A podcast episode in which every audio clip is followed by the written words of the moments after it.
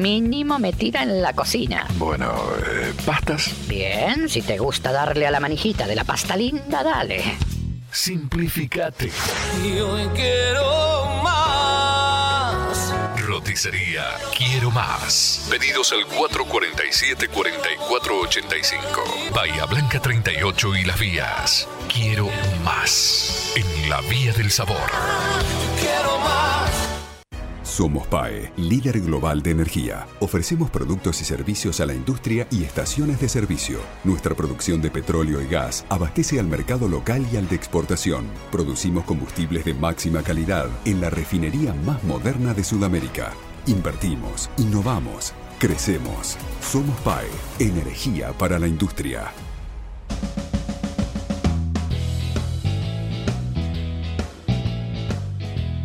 En Radio 10 Neuquén, ahora por las tardes, nos tomamos el tercer puente. Soledad Britapaja Sánchez y Jordi Aguiar Burgos. Te acompañan todas las tardes. De 15 a 17.30. Información, análisis, entrevistas, música en vivo y columnistas de todos los colores y sabores. Subite al tercer puente. Con Jordi y Sole.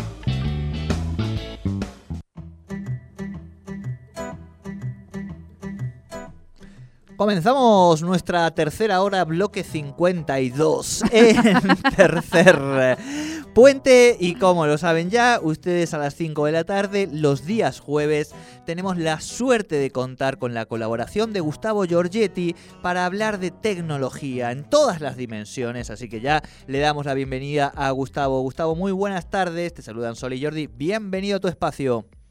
¿Qué tal, Jordi, Soli? ¿Cómo andan? Bien, muy bien, bien. muy bien, Gustavo. ¿Vos todo bien? Todo Ay. bien, todo bien. Ah, Un buenísimo. poco acelerado, pero bien. Un poco acelerado. Bueno, bueno, bueno. No, no te nos aceleres tanto, que todavía le falta un día a la semana, por favor, ¿eh? Hay que llegar, hay que llegar al viernes.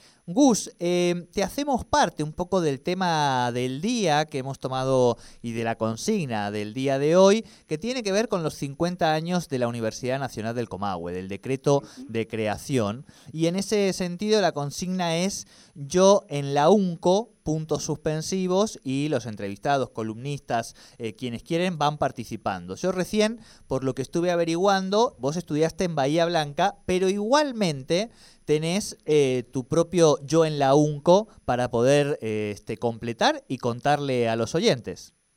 Sí, sí, sí, es cierto, este, pero estás, estás, me estás haciendo ir 35 años para atrás. Bueno, mijo, esta es una historia de 50, así que 35 estamos No ahí. es nada. No es nada, claro, tal cual. A No ver. nada, y ya estaba creada la universidad, eso es lo importante. Este, yo empecé como docente de posgrado en la escuela de posgrado de la Universidad de Comahue, estoy hablando del 85, por allá, 1985.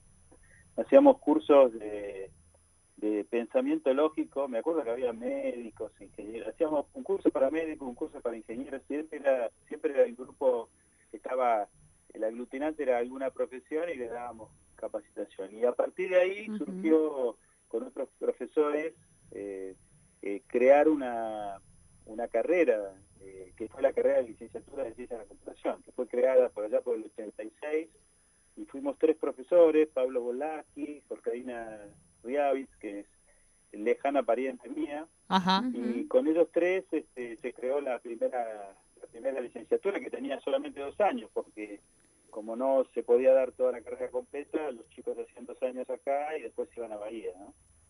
Claro. Manuel Fidel, un profesor de Bahía Blanca que ayudaba con, con la creación. Así que, bueno, de aquella época eh, tengo relación con la universidad.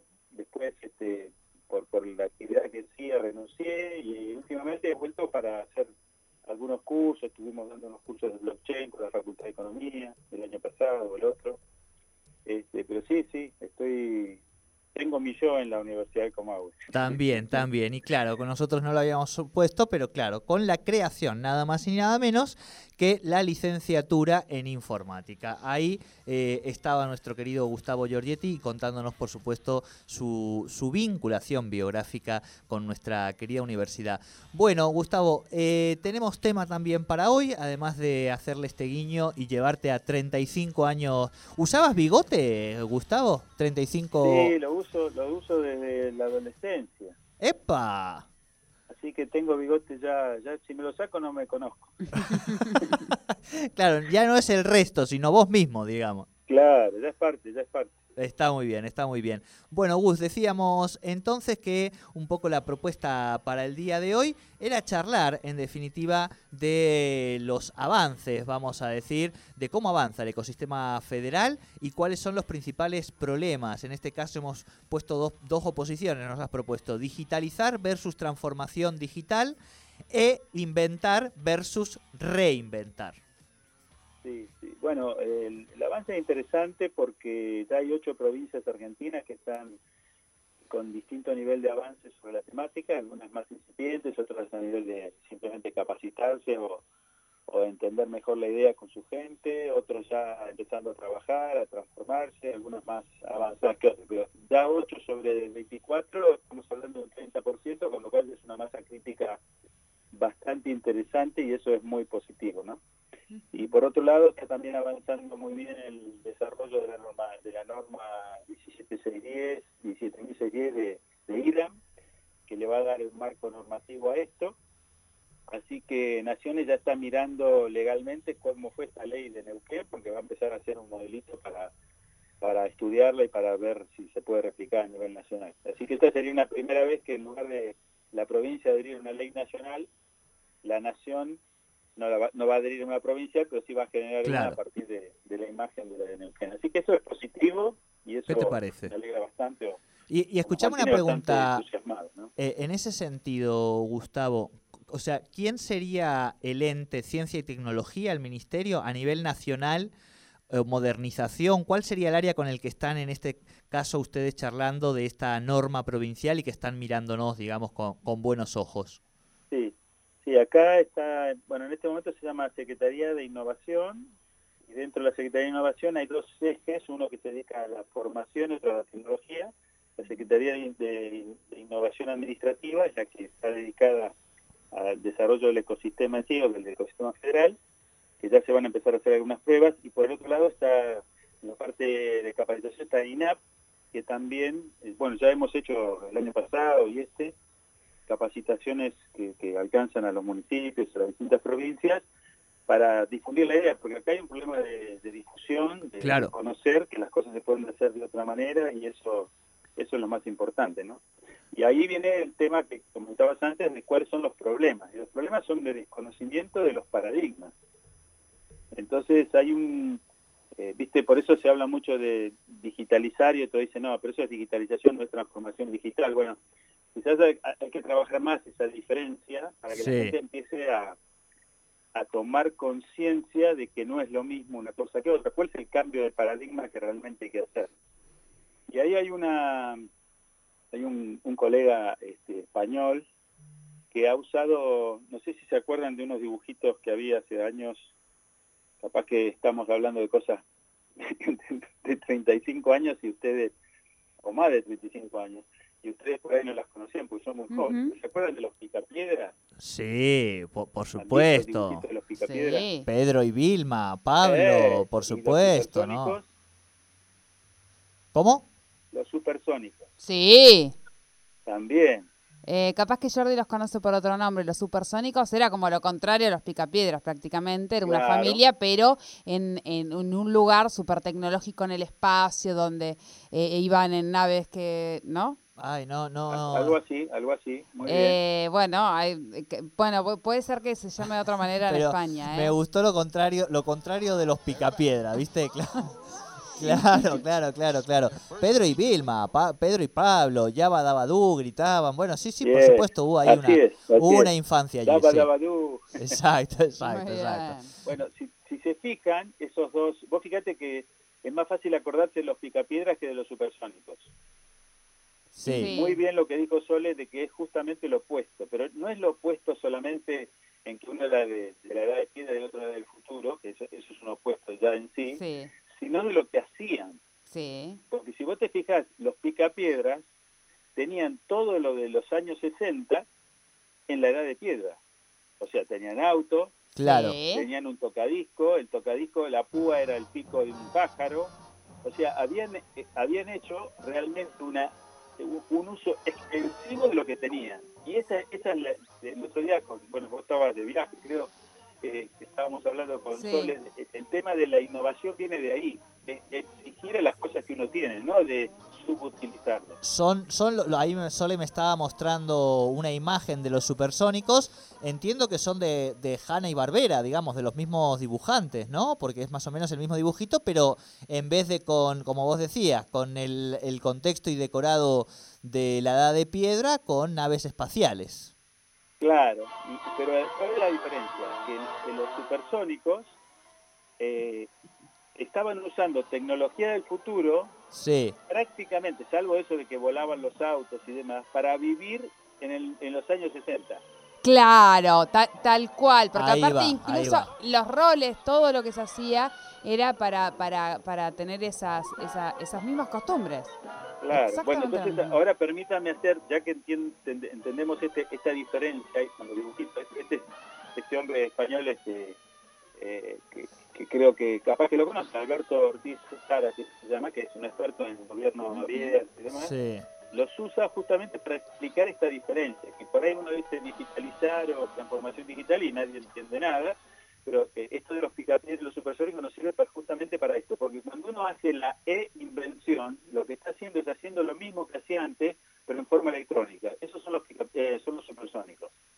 O sea, todo lo que hacían a mano lo, rebo- lo ro- robotizan, para decirlo de alguna forma. O el que estaba escribiendo la carta en papel ahora usa el Word. Pero eso no es transformación digital, eso es simplemente una digitalización de lo que uno, de lo que uno está haciendo. Y Este Bien. paradigma, el problema que tiene ese paradigma es que se cree que ya llegó a hacer lo que tenía que hacer cuando en realidad al lado le va a pasar un, un picapiedra con un auto hecho con ruedas de piedra. O sea, que va a pasar a reinventar el uso de las cosas que tiene hoy y ahí es donde aparece realmente la innovación. Así que esta paradoja es la que nos, nos frena a veces en las cosas que podemos hacer. ¿Se entiende más o menos lo que estoy diciendo, Sí. no? Sí, sí, sí, sí, sí, sí. te seguimos.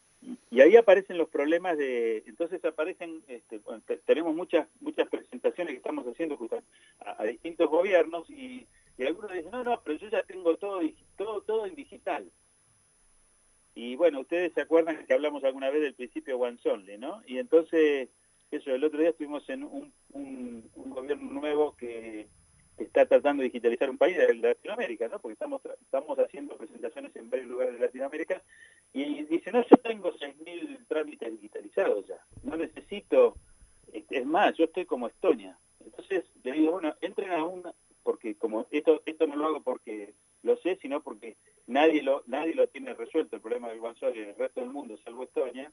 Entonces le digo, bueno, entremos a, una, a, un, a un trámite digitalizado cualquiera. Entonces entramos a un trámite, 10 requisitos, aparece, usted necesita entregarme esto, entregarme esto, entregarme esto, entregarme esto. Entonces le digo, mira, es el 1, el 4, el 5, el 8, el 9, los tenés vos. Se al ciudadano sin... O sea, ¿qué hizo la, qué hizo la digitalización? ¿Qué hizo? Agarró el trámite que tenía en papel y lo puso en una página web. Pero no reinventó la forma de relacionarse con Claro. el ciudadano. La, la- la cambió de una forma presencial a una forma digital. Pero ahí no está el verdadero aprovechamiento de la, ina- ni la innovación.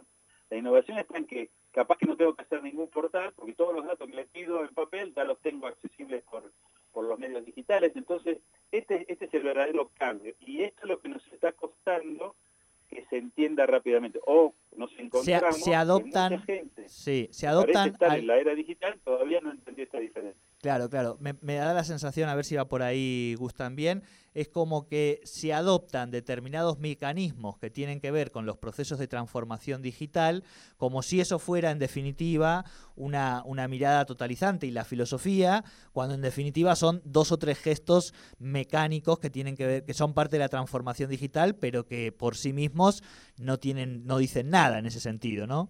Claro, no, si bien hay una mejora real, Claro. no es la mejora que realmente el mismo paso hubiera producido. Y este es, el- este es el, el- el cambio, ¿no? Este es el cambio y la innovación que estamos proponiendo con el ecosistema.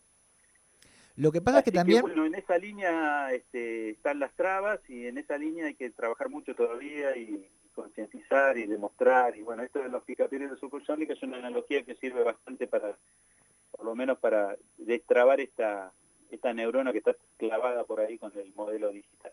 Claro, no, lo que pasa es que también pensaba eh, que cuando vos le planteas esto todo muy bien, o sea, es un avance que hayas digitalizado determinados trámites, pero no estás entendiendo el, el nuevo concepto, digamos, de Claro. vinculación.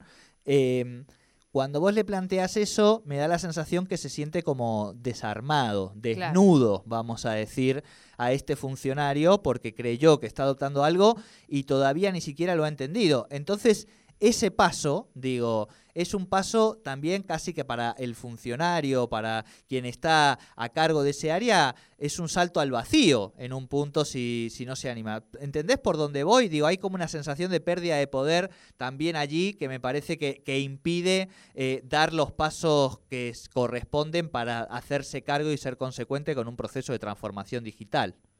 Totalmente de acuerdo con lo que decís y ahí es donde aparece un poco lo que Neuquén fue desarrollando durante muchos años, que es encontrar un camino. O sea, si vos, si yo te muestro cómo es el- un trámite en cualquier lugar eh, más avanzado del mundo y te lo muestro en España, voy a decir, no, hay una diferencia abismal. Es imposible que este organismo de este, este primer estado logre lo que está haciendo España. Bueno, ahí aparece cuál es la ruta, cuál es el proceso. O sea, es como hacer escalones más chiquitos para que vos puedas transitar. Y ese es, ese es el, el trabajo de la transformación digital, encontrar la medida de los escalones para que cada actor, en función del estado en que se encuentra, pueda realmente avanzar y cambiar.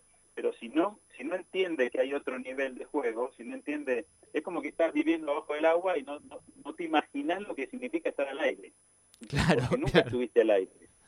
Claro, Entonces, claro, claro, claro. transmitir ese eh, y ahí es- ese es el cambio de paradigma ese es el cambio de paradigma entender justamente cómo es el nivel de innovación que es exigirle a las cosas que tenés hoy para transformarlas en cosas nuevas que antes no podías hacer directamente Claro. o sea si yo te sigo pidiendo digitalmente las cosas que antes te pedía en papel lo único que hice fue digitalizar el papel por está muy bien eliminé el papel es más rápido pero no estoy aprovechándome de algo que es que ni siquiera te lo tengo que pedir Claro, en, e- en este caso, para tomar un poco la, la metáfora que siempre nos hemos referido, la metáfora no, en definitiva, la, el, el ejemplo más gráfico que siempre solemos tomar con, con esto de la integrabilidad también de los datos, me parece que, que es como, bien, hemos digitalizado, o sea, hemos hecho, contribuido al ambiente, pero en realidad no hemos eh, mejorado, vamos a decir, por ejemplo, los tiempos del usuario a la hora de poder realizar determinados trámites,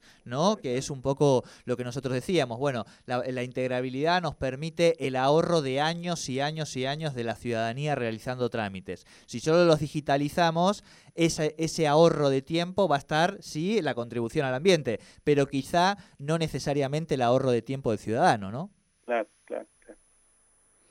Bueno, creo que bueno, lo ahí- ahí entendí. estamos trabajando en eso, esos son los puntos más duros de cambiar. Y lo bueno es que si vos se los explicás, eh, ellos mismos después se encuentran los, o sea, le, le decís, bueno, mostrame otro trámite, ahora decime dónde está el error o dónde está la, la mejora potencial, porque uno no puede decir que está, está errado, simplemente es otro enfoque, y rápidamente lo encuentran, o sea que es muy fácil de instalar, viste esto que se dice siempre que hay paradigmas que son un clic, si Sí. se hace el clic es instantáneo que vos ya empezás a ver las cosas con otro color o otra forma. Bueno, este es un paradigma, el One Sol es un paradigma que lo explicás una vez y el que te escuchó lo tiene ya instalado.